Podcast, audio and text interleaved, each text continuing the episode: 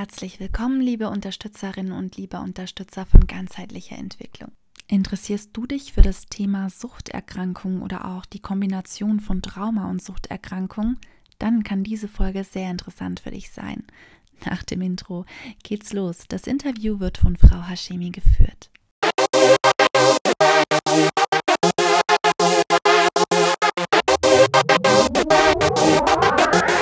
Wissen und Inspiration für das Sozialwesen. Viel Spaß mit dem Podcast.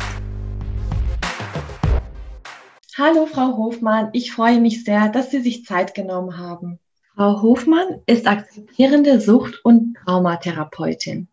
Sie hat eine Ausbildung zur Krankenschwester absolviert und 17 Jahre in dem Beruf tätig, meist auf Entgiftungsstationen. Außerdem hat sie Sozialpädagogik studiert und anschließend im niederschwelligen Suchtbereich gearbeitet. Sie hat eine Ausbildung zur Heilpraktikerin für Psychotherapie, eine Ausbildung zur Fachberaterin für Psychotraumalogie und eine verhaltenstherapeutische Suchtausbildung absolviert.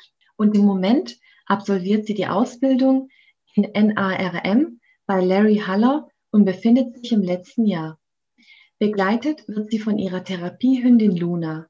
Sie ist fünf Jahre alt und bei den Sitzungen immer dabei. Hallo, schönen guten Tag. Vielen Dank für Ihre Offenheit und Ihr Engagement, mit uns über dieses wichtige Thema zu sprechen. Sie haben selbst einen langen Weg hinter sich und können sich als ehemalige Betroffene besonders in Menschen mit Suchterkrankungen einfühlen. Möchten Sie etwas über sich und Ihren Weg erzählen?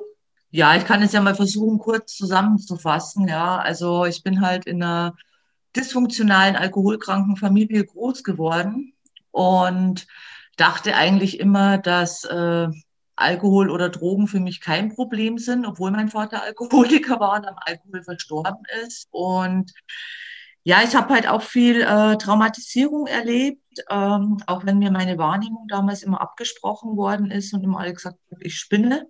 Aber ist ja auch sehr typisch für Trauma. Und auf jeden Fall bin ich über einen Kumpel, also über einen Freund, der auf Heroin war, dann irgendwann auch auf Heroin gelandet. Da war ich, glaube ich, 17 und habe also eine steile Drogenkarriere hingelegt und habe dann irgendwie in Berlin, äh, also ich bin dann von Bayern nach Berlin gekommen mit einem anderen Freund. Also die Männer, die haben mich immer so in andere Orte verschlagen. Das war ganz witzig. Und auf jeden Fall habe ich in Berlin dann irgendwann mal gecheckt, dass ich wirklich ein Problem habe, habe dann hier auch Therapie gemacht und äh, mein Grund, warum ich eigentlich dann so dieses Ziel hatte, akzeptierende äh, Sucht- und Traumatherapeutin zu werden, war, weil ich einfach ganz krass gemerkt habe, wie sehr ich als Süchtige zu tun hatte, überhaupt einen Therapieplatz zu kriegen. Also ich war damals nicht mehr durchgehend drauf, ich habe ab und zu nur Kokain konsumiert, aber mir wurde halt gesagt, ich muss drei Monate clean sein am Stück, sonst kriege ich keine Traumatherapie. Und mich hat es damals wirklich wieder in Rückfall getrieben. Also ich bin dann nochmal mit Heroin rückfällig geworden. Zwar nur so ein einmaliges Ding, aber trotzdem, ja. Und das hat mir damals so, äh, ja, ich weiß nicht, da hat sich so mein Weg entwickelt, wo ich mir so gedacht habe, was denken sich die Krankenkassen eigentlich dabei, immer nur so diese Abstinenz äh, zu bezahlen, ja, wenn es um Abstinenz geht oder dass man den Menschen wieder arbeitsfähig macht. Aber man nimmt ihm ja praktisch sein Medikament erstmal vorher weg, bevor der überhaupt eine Therapie machen kann. Das, das hat mir nicht eingeleuchtet. Und dann habe ich ganz viele Ausbildungen gemacht, wo ich clean geworden bin, weil mir natürlich langweilig war, wo ich keine Drogen mehr genommen habe.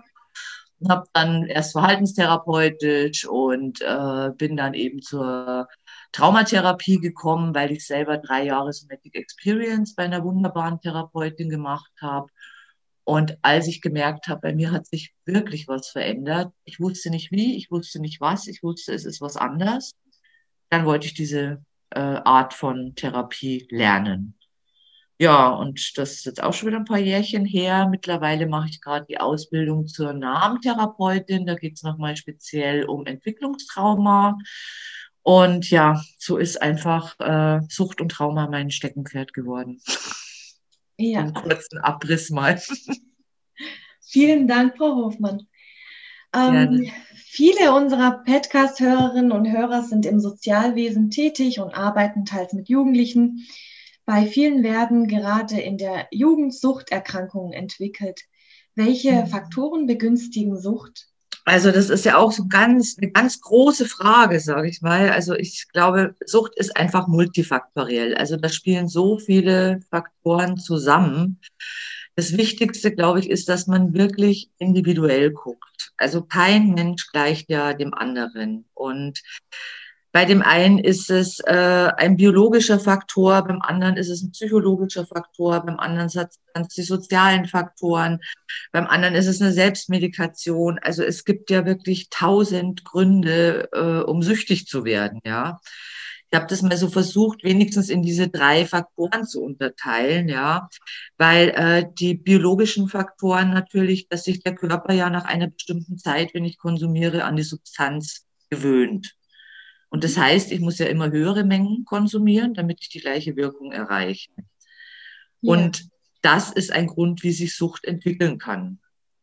Zum anderen gibt es ja auch noch so wissenschaftliche Studien mit äh, Zwillingen und Adoptivkindern, die also auch zeigen, dass auch eine erbliche Vorbelastung da sein kann, dass praktisch ein Kind von suchtkranken Eltern häufiger suchtkrank wird als ein Kind, das keine suchtkranken Eltern hat sodass es auch eine erbliche Veranlagung geben kann.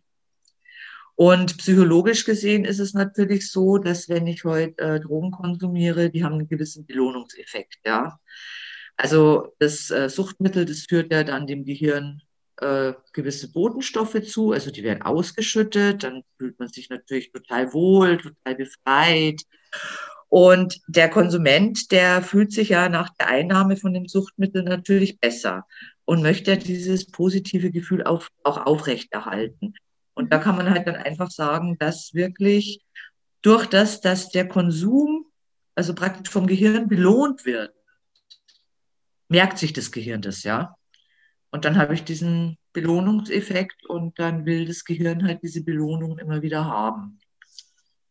Zum anderen kann es natürlich auch äh, eine Konditionierung sein, dass man erst eine ganz äh, neutrale Situation hat, wie zum Beispiel Fernsehen, wenn, wenn die Arbeit zu Ende ist. Und dass das irgendwann mal mit einem Bierchen am Abend, nach dem Feierabend oder so verbunden wird, also so gekoppelt. Und irgendwann löst praktisch dann der Körper so ein unbewusstes Verlangen nach dem Suchtmittel aus, sobald man diese Situation hat. Also sobald ich mich dann abends hinsetze und weil ich habe Feierabend, sagt mein Hirn, oh, jetzt könnte ich aber ein Bier trinken auch da habe ich die Gefahr, dass ich praktisch in so einen Suchtkreislauf komme, ja. Und so den sozialen Faktoren, also jetzt mal so familiär gesehen, ist es eben natürlich klar, dass ein Kind das äh, von den Eltern äh, vorgelebt kriegt, dass man Konflikte mit äh, Drogen oder Alkohol lösen kann. Und das orientiert sich natürlich an den Eltern, das Kind. Also die haben ja eine Vorbildfunktion. Und dann kann es natürlich passieren, dass das Kind diese mh, hm, Verhaltensweisen, sage ich mal, oder diese Konfliktlösungsstrategien natürlich übernimmt. Natürlich kann es auch sein, dass zu wenig Fürsorge, Gewalt, jegliche Form von Missbrauchserfahrungen, eine Vernachlässigung, Scheidung, irgendeine Verlusterfahrung in der Kindheit natürlich auch ein Kind, das soweit treiben kann, praktisch, dass es in, eine, in einer Suchterkrankung landet, ja. Also bei mir war das ja so, dass ich äh, wirklich als so ein Selbstmedikationsmittel benutzt habe. Also ich habe meinen Schmerz damit betäubt und mir war das überhaupt nicht klar, dass ich mich also wirklich in eine Abhängigkeit äh, begeben könnte, obwohl ich Heroin genommen habe, obwohl man weiß, man liest, macht abhängig. Ich dachte, nee, ich bin was Besonderes, ich mache das einmal und dann, dann lasse ich das wieder sein. Sogar ganz pragmatisch. Ja. Mhm. Und ja, das war halt dann so das Ding, wo ich dann eines Besseren belehrt worden bin, dass ich auch nichts Besonderes bin, dass ich auch bloß ganz eine normale Süchtige war, ja, oder bin. Welche Symptome und Anzeichen deuten denn auf Suchterkrankungen hin? Also bei den Symptomen ist es ja so, dass wir nach dem ICD-10 vorgehen. Also äh, sprich, es werden so zehn Kriterien aufgestellt, wovon mindestens drei zutreffen müssen, damit man eine Abhängigkeit diagnostizieren kann. Also so als Therapeut. Und das sind so die Punkte, dass praktisch die Droge halt das Leben beherrscht, den Alltag, dass man darauf nicht mehr verzichten kann, dass die Arbeit, die Hobbys und die Freunde vernachlässigt werden und praktisch alles in den Hintergrund tritt und nur noch die Droge an erster Stelle steht, weil ich habe ja dann auch eine Beziehungsstörung, also ich habe ja nur noch eine Verbindung zu der Substanz, ich brauche ja keine Menschen mehr. Also zumindest bei Heroin ist es so. Dann, dass natürlich eine Verhaltensveränderung auftreten kann, dass sich die Person sehr zurückzieht oder aggressiv wird oder zickig wird oder sehr genervt ist. Und ein weiterer Punkt ist dann auch noch das Craving, also praktisch dieses zwanghafte Verlangen nach dieser Substanz, was wir beim Kokain ganz krass haben, dass man wirklich so eine Gier hat, dass egal was ist, man muss dieses Zeug konsumieren. Ja. Also der Kopf ist da so drauf eingetunt. Äh, Kontrollverlust ist natürlich auch noch ein Anzeichen, wie man feststellen kann, dass jemand ein Suchtproblem hat. Also, dass man keine Kontrolle mehr über die Substanzen hat, dass die Substanz praktisch den Menschen beherrscht und nicht mehr andersrum. Oder wenn körperliche Entzugssymptome auftreten, wie jetzt Schwitzen, Zittern, Delir, Gliederschmerzen, Erbrechen, Krampfanfälle, Schlafstörungen, was da alles dazugehört, ja. Und das ist natürlich, da geht so ein rotes Licht an, ja. Also wenn ihr körperliche Entzugserscheinungen habt, das sollte ich mir schon mal anfangen, Gedanken zu machen. Dann auch die Toleranzentwicklung ist beim ICD-10 so ein Punkt, dass der Mensch äh, sehr an diese Suchtmittel gewöhnt ist und praktisch immer mehr, immer mehr konsumieren will. Das ist ein Hinweis auf äh, eine Gefährdung. Und dass immer weiter konsumiert wird, trotz schädliche Folgen, körperlich, psychisch, wie auch immer, wenn praktisch der Körper schon sagt, er kann nicht mehr, dass der Konsument dann immer nur sagt, so, und ich konsumiere aber trotzdem weiter, wenn Leberschäden bereits bestehen oder Pankreatitis oder, oder Magen angegriffen ist, kann auch als mögliche sein. Und dann sagt man halt noch äh, Verstoß gegen die gesellschaftlichen Normen. Also wenn ich anfange, meine Familie zu belügen, wenn ich anfange zu klauen, wenn ich stehlen gehen muss, wenn ich keine Hygiene mehr habe, kein Gefühl mehr dafür, ob ich jetzt sauber oder verdreckt bin, ja, wenn einem alles egal wird. Das sind alles so Anzeichen, wo ich sage, okay, da müsste man mal hingucken, ob da drei Kriterien zutreffen, damit man praktisch eine Abhängigkeit diagnostizieren könnte. Sie verfolgen einen Ansatz, der sich von anderen Suchtberatungen unterscheidet. Was ist bei Ihnen anders und was verfolgen Sie damit? Also ich habe es ja vorher schon bei der Einleitung so ein bisschen erwähnt. Also mein Ansatz ist wirklich so aus meiner eigenen Geschichte entstanden. Also ich nenne mich ja akzeptierende Sucht- und Traumatherapeutin.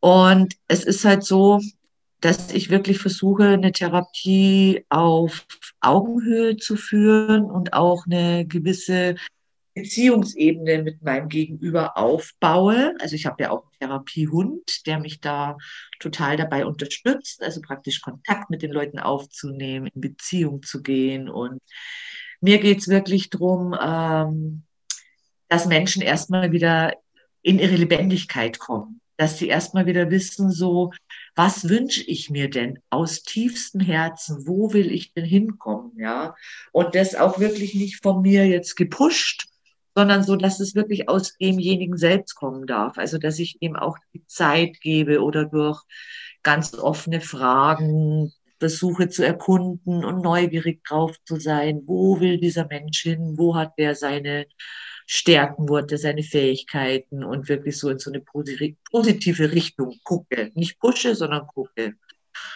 Und das ist halt schon so ein bisschen Unterschied. Ich ähm, versuche halt auch bei Sucht suchtkranken Menschen wirklich den Körper mit einzubeziehen, weil ich habe immer so das Gefühl, also die Leute, die bei mir landen, die haben meistens beides. Also es ist wirklich eine Sucht und eine Traumatisierung. Und wenn wir davon ausgehen, dass ein Fahrradunfall schon Trauma auslösen kann oder ein Autounfall oder wenn ich irgendwo stürze und das bleibt im System stecken, ja, dann kann man eigentlich von ausgehen, dass fast jeder Mensch irgendwo mal irgendwo traumatisiert worden ist. Die einen stecken es halt besser weg, die anderen schlechter.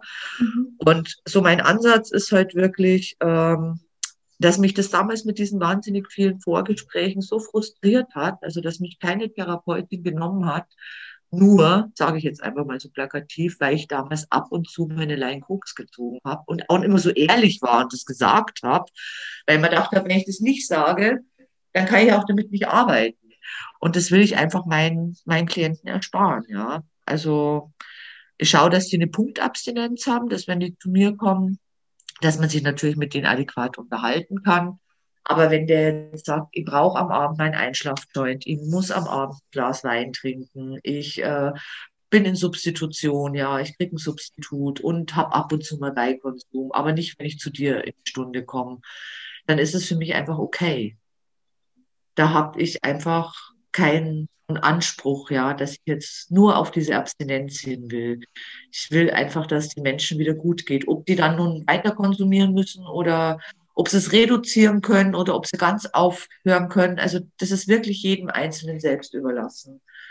Und ich finde auch ein Mensch, der sich entscheidet, er will weiterhin am Abend sein Joint zum Einschlafen rauchen oder er will in Substitution bleiben, der hat ja alle Recht, ein Recht auf eine Therapie. Frau Hofmann, Sie haben ein Buch geschrieben, genauer gesagt eine Autobiografie. An wen richtet genau. sich das Buch und wie kann es bei der Überwindung von Suchterkrankung helfen? Also die Autobiografie, die ich äh, vor zwei Jahren, glaube ich, geschrieben habe, ja, äh, über den Warei Verlag, die richtet sich eigentlich an süchtige und traumatisierten Menschen, also überhaupt an Menschen, die Interesse haben, sich mal mit der Materie Sucht und Trauma auseinanderzusetzen. Natürlich auch an Angehörige von Süchtige oder an Menschen mit Traumata und natürlich auch an Kollegen, ja, weil durch diese Autobiografie, also ich war da wirklich sehr ehrlich, ich habe mich sehr nackig gemacht, aber wirklich auch mit dem Hintergrund, weil ich mir dachte, egal. Und wenn es bloß einem Menschen hilft und ein bisschen Mut macht und ein bisschen Hoffnung gibt, das hat sich einfach schon gelohnt, ja. Und in meinem Buch geht es im ersten Teil in erster Linie um Identifikation, weil ich denke, wenn wir uns äh, mit anderen Leuten identifizieren können, das ist das, was ja in Selbsthilfegruppen passiert, dann wird unser Schmerz milder. Also wir sind dann nicht mehr so allein mit unserem Schmerz.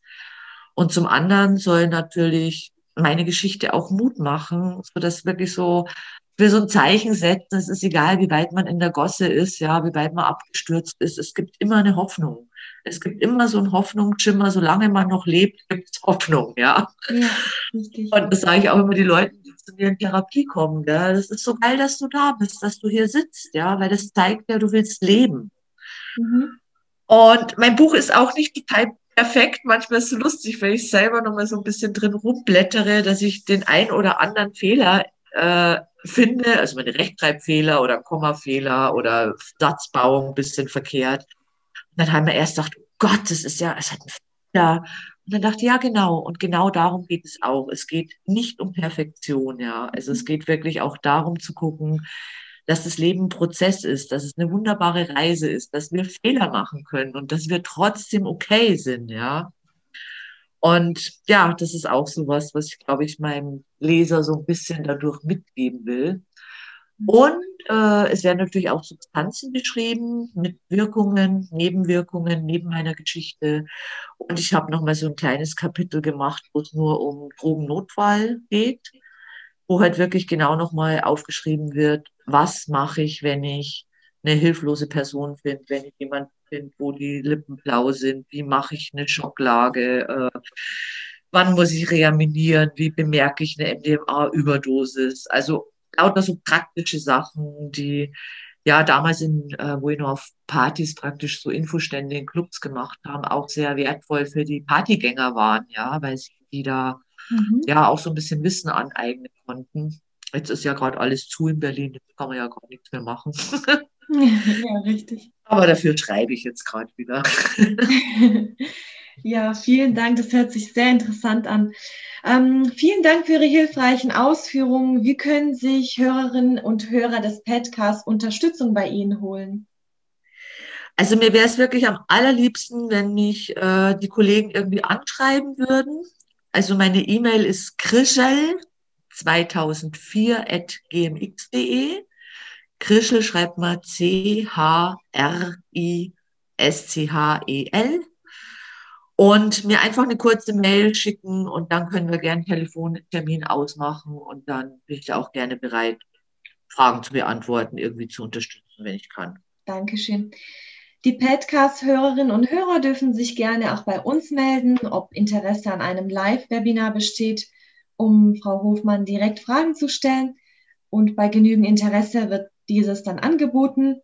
Ob und wann ein Webinar angeboten wird, informieren wir über die Homepage www.innovation-empower.com ähm, und gegebenenfalls auf der Homepage von Frau Hofmann. Frau Hofmann, gibt es etwas, das nicht gefragt wurde, was Sie den Hörern gerne mitgeben möchten?